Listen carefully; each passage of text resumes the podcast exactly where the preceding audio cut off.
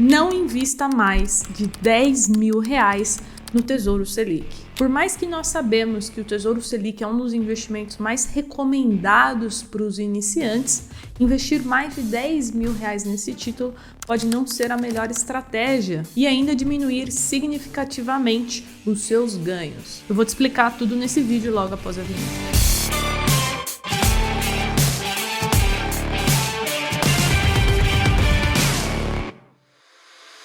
E antes da explicação, vamos relembrar rapidamente o que é Tesouro Direto. É um programa do Tesouro Nacional onde nós emprestamos dinheiro para o governo. E aqui na plataforma nós temos dois títulos do Tesouro Selic, com vencimento para 2026 e 2029. Porém, por trás de todos esses benefícios que nós encontramos no Tesouro Selic, existe um pequeno detalhe que muitos iniciantes não se atentam. E esse detalhe se chama taxa de custódia. E o que é isso, Carol? Muito simples. A B3, que é a nossa principal e única bolsa de valores aqui do Brasil, ela também é a custodiante dos títulos do Tesouro Direto. Ou seja, é a B3 que registra, guarda e liquida todas as operações relacionadas ao Tesouro Direto. E todos esses processos, eles geram custos. E é através dessa taxa da B3 que esses custos eles são pagos. E como funciona a taxa de custódia? Vamos às principais informações. O valor dessa taxa é de 0,20% ao ano e ela é provisionada diariamente. Porém, a cobrança de fato é feita semestralmente nos meses de janeiro e julho, ou também no caso da venda antecipada do título. E agora atenção, para todos os títulos existe essa taxa de custódia. Porém, atenção, essa taxa ela é cobrada apenas sobre o excedente. Vamos supor que você tenha 15 mil reais no Tesouro Selic. Nesse caso, você pagaria a taxa da B3 apenas sobre os 5 mil reais, né? O que excedeu os 10 mil. E atenção, é sobre o valor investido, não é sobre o rendimento. Então agora vamos aos cálculos, trouxe alguns exemplos para você. No exemplo 1, essa taxa não existe, né? É apenas um exemplo fictício onde você colocou 50 mil reais no Tesouro Selic por um período de dois anos,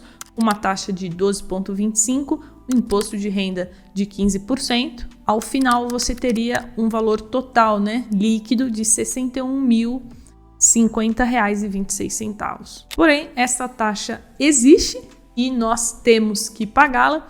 Então, nesse exemplo 2, colocando os mesmos 50 mil reais pelo período de dois anos, com uma taxa de 12,25 ao ano, imposto de renda também de 15% e com a cobrança da taxa da B3 apenas sobre os 40 mil reais, né, o que excedeu, você pagaria uma taxa de 160 reais. Então teria ao final do investimento líquido 60.890 reais e 26 centavos, dando aí então uma diferença de 160 reais. E aí você talvez se pergunte qual seria a outra opção? E essa resposta é muito simples. Hoje você encontra um produto chamado CDB de liquidez diária e rende em torno de 100% do CDI, ou seja, ele tem um rendimento muito próximo do que rende o Tesouro Selic também tem um imposto de renda, como no Tesouro Selic, porém a diferença é que não existe essa taxa da B3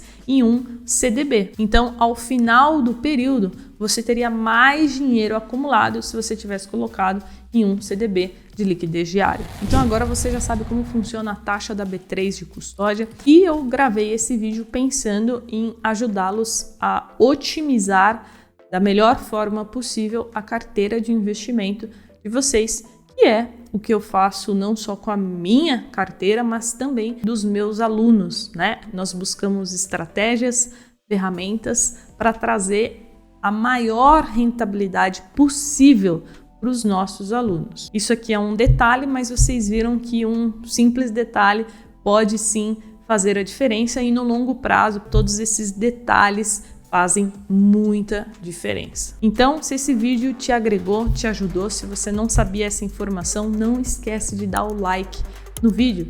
Assim, mais pessoas vão saber mais, conhecer mais sobre esse excelente investimento, Tesouro Selic, mas que cobra essa taxinha e é importante o investidor estar ciente dela. Então é isso, jovens. A gente se vê no próximo conteúdo. Coloca aqui embaixo nos comentários se você já sabia dessa informação e a gente se vê no próximo vídeo.